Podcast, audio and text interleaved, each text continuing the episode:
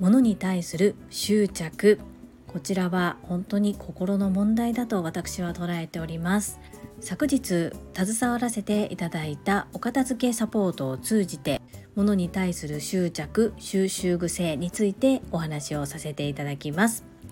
このチャンネルではサラリーマン兼業個人事業主であるパラレルワーカージュリが家事育児仕事を通じての気づき工夫体験談をお届けしています。さて週末皆様はどんな素敵な週末を過ごされますでしょうか？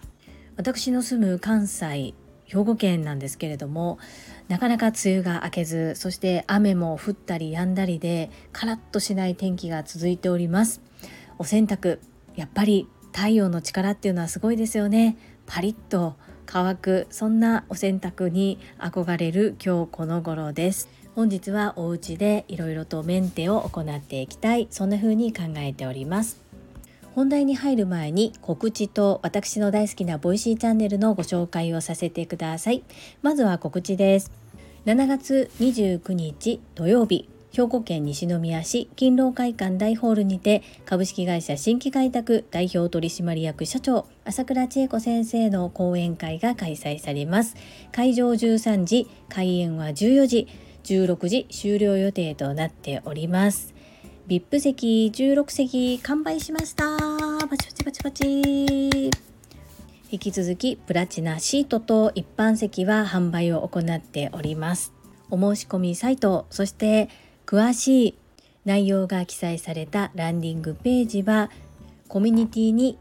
URL を掲載しております。主催は有限会社ラゴマ条例ピース訪問看護ステーション。代表取締役社長青山由美さんです。青山由美さんは朝倉千恵子先生が20年前から継続して開催をしてくださっている女性専用の営業塾トップセールスレディ育成塾こちらのオンライン版第6期と第8期の卒業生でいらっしゃいます。私はオンライン版第7期の卒業生ということで全力で応援してまいります。皆様のご参加お待ちしております。7月にはもう一つ朝倉千恵子先生の講演会塾生が主催されるものがあります。7月20日木曜日18時30分から静岡県静岡市にてナイトセミナーが開催されます。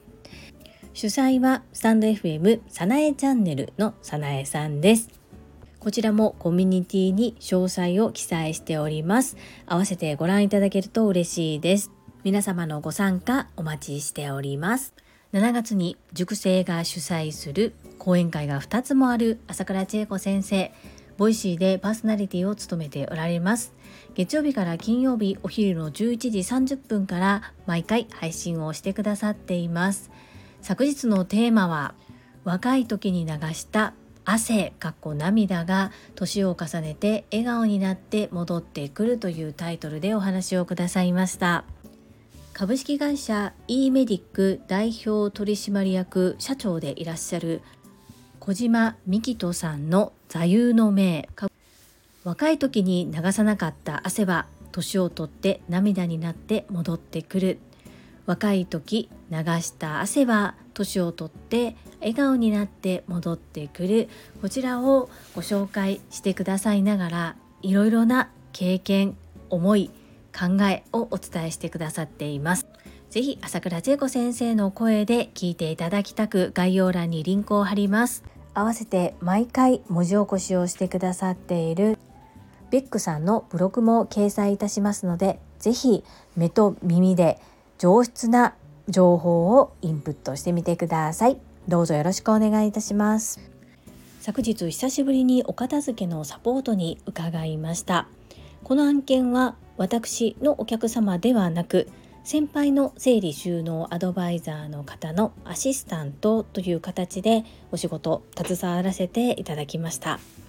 基本的に普段は一人で活動をされている先輩なんですけれどもそのクライアントさんお客様のお家が私の住まいの近くだったことそして大きなものを動かしたりする。さらには物の量が多いということで一人ではなかなか時間がかかるので一緒に行ってもらえないかなということでご依頼をいただきました。結果的にものすごくお客様に喜んでいただけてその喜んでいただけたお客様を見て私もものすごく幸せをお裾分けお服分けしていただきました。たくさんいる整理収納アドバイザーの中で私をアシスタントとして選んでくださった先輩。そして私たちの行動行いに対してありがとうをおっしゃってくださったお客様に対して感謝の気持ちでいっぱいです。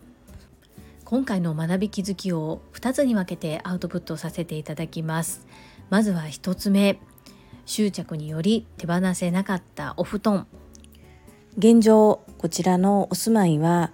親子2人暮らしにあるでもかかわらずお布団が4セット以上あります。しかも夏布団用冬布団用のように1人に対してのお布団の種類が何種類かあるんですね。そういった形で圧縮もできずというか圧縮もしておらず昔ながらの綿のお布団だったということでそのお布団自体でものすごく場所を取ってしまって圧迫して部屋自体が全く使えないような状況でした。楽々パックサービスというお引越しのサービスを利用されていたので本来であれば引っ越し元から引っ越し先へ荷物を移動してその後その荷物を開封してで配置収納していただけるサービスだったにもかかわらず物が多すぎて場所がないため引っ越し業者の方が諦めてしまって段ボールを積み重ねたままそのまま帰ってしまったという状況でした。もうどうすることもできなくって日々寝る場所もないということでご依頼をいただいたということだったんですがその自分たちの布団だけを残してあと手放すなりどうしても物が手放せない場合は収納のレンタルスペースなどを借りて一時仮置きするということもできたと思うんですがそれがどうしてもできなかったことにより寝る場所すらないという状況になってしまって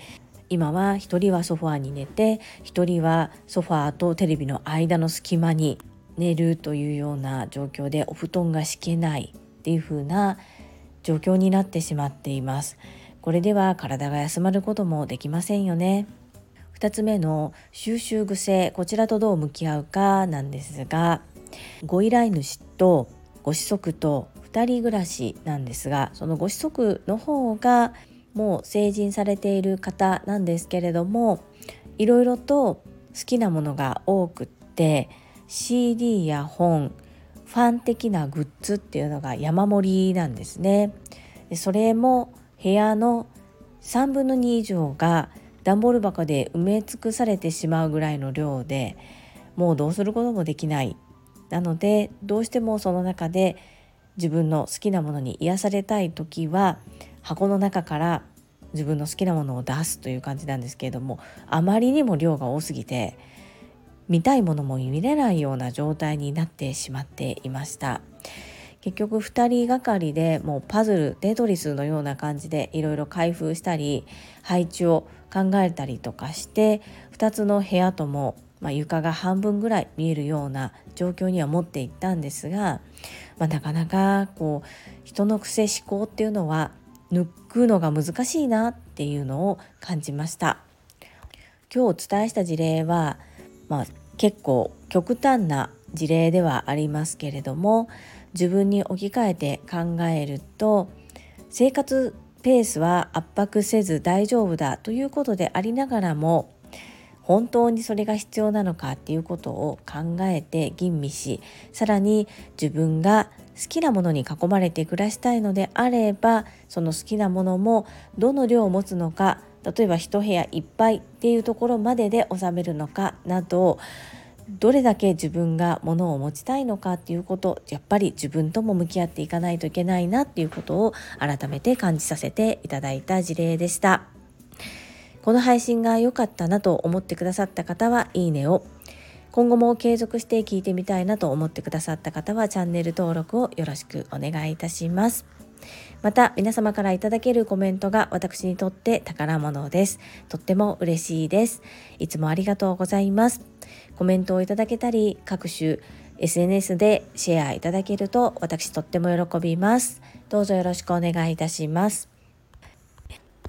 ここからはいただいたメッセージをご紹介いたします。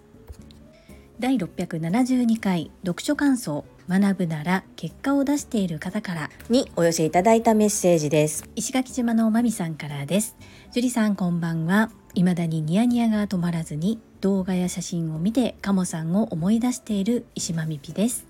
はい。何でもコツコツですね。美容もそうダイエットもそう学びもそう一貫性を持ってやってることが身になると毎日のエクササイズで分かりました。しかしめぐみさんいろいろ紹介したの。今までにないパターンだね。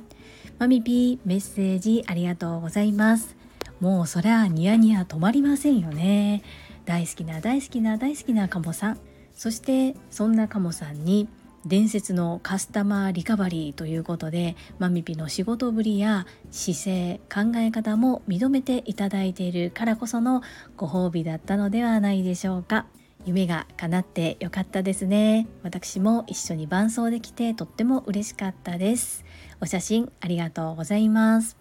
本当に何でもコツコツですよね。まだ私も結果らしい結果っていうのがコツコツ続けていることいくつかあるんですけれども目に見えては出ておりませんが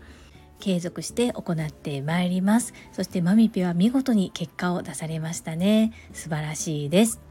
そうこのめぐみさんの本っていうのは芸能人が出版する本としては珍しい部類じゃないかなというふうに思います。おすすめです。メッセージありがとうございます。続きまして第673回予防治療今時な歯科治療の考え方にお寄せいただいたメッセージです。かおりさんからです。樹里さんおはようございます。歯のメンテナンス大切ですね。私も最近歯医者さん通い始めました。ずっと自分の歯で美味しいものを食べられるようにケア続けます。いつもありがとうございます。かおりさんメッセージありがとうございます。かおりさんも歯医者さん通い始められたんですね。私の通っている歯医者さんっていうのはエステに通うような感覚で通ってほしいという思いがあるそうです。歯医者さんに対してそのような意識が全くなかった私は結構衝撃的でしたが治療するという目的で行くプラス予防治療で行くさらにはきれいになるために行くこういう風な感じで段階を踏むことができる今の歯医者さんこんな時代に生まれているからこそ活用しないわけにはいきませんよね。かおりさんもぜひ歯医者さん定期的に通ってみてください。メッセージありがとうございます。最後にかよさんからです。樹里さん川原卓巳さんの配信教えていただきありがとうございます。近藤麻理恵さんは旦那様がプロデュースされているのは知っていましたがお名前は初めて知りました。 Voicy もされているんですね。そして配信刺さりまくりました。時間の使い方のセンスがない。時間の使い方は今の自分の大きな課題です。仕事育児家事学校役員学び目まぐるしい日々です。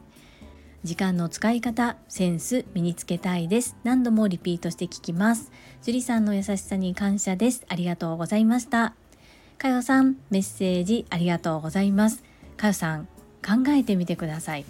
仕事育児家事学校役員学びこれを全てやってのけるっていうのは本当に素晴らしいことだと思います。なので目まぐるしくなって当然です。その中で今今日何が最重要課題なのか優先順位をつけて行うということが大切になってきますよね。私もなかなか偉そうに言えないんですけれども逆に言えば1人1日24時間しかない中でこれだけを目まぐるしくこなされている佳代さんってすごくないですか？本当に素晴らしいと思います。川原卓巳さんの Voicy はプロフィールが結構ふざけてるじゃないですか。なんですが中身がね本当に有料級なんですよね。アメリカで日本人として仕事をして成功されているからこその日本のいいところやデメリットなどもしっかりと見えておられる。そしてやっぱりいくら近藤麻理恵さんが素晴らしい方であったとしてもその素晴らしさ良さっていうのを知ってもらわないとなかなか認知も人気も上がらない状態になりますよね。特に海外でそれを行ったっていうところがやっぱり川原拓海さんの腕の見せ所なんだろうなというふうに思います。ひょんなきっかけで聞くことになったんですけれども過去回では突然のゲストでこんまりさんが出てこられたりとか結構夫婦仲良くされていて仕事モードの時は仕事としてしっかりと割り切って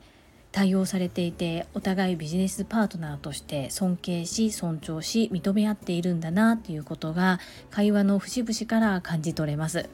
かよさんに喜んでいただけてよかったですメッセージありがとうございますはい、いただいたメッセージは以上となります。皆様本日もたくさんのいいねやメッセージをいただきまして本当にありがとうございます。とっても励みになっておりますし、ものすごく嬉しいです。心より感謝申し上げます。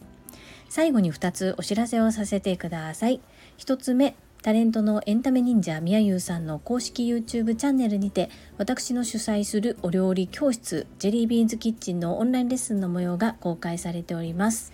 動画は約10分程度で事業紹介、自己紹介もご覧いただける内容となっております。概要欄にリンクを貼らせていただきますので、ぜひご覧くださいませ。2つ目、100人チャレンジャー in 宝塚という YouTube チャンネルにて42人目でご紹介をいただきました。こちらはなぜ私がパラレルワーカーという仕事をしているのかということがわかる約7分程度の動画となっております。こちらも概要欄にリンクを貼らせていただきますので、ぜひご覧くださいませ。それではまた明日お会いしましょう。素敵な週末をお過ごしください。スマイルクリエイター、ジュリでした。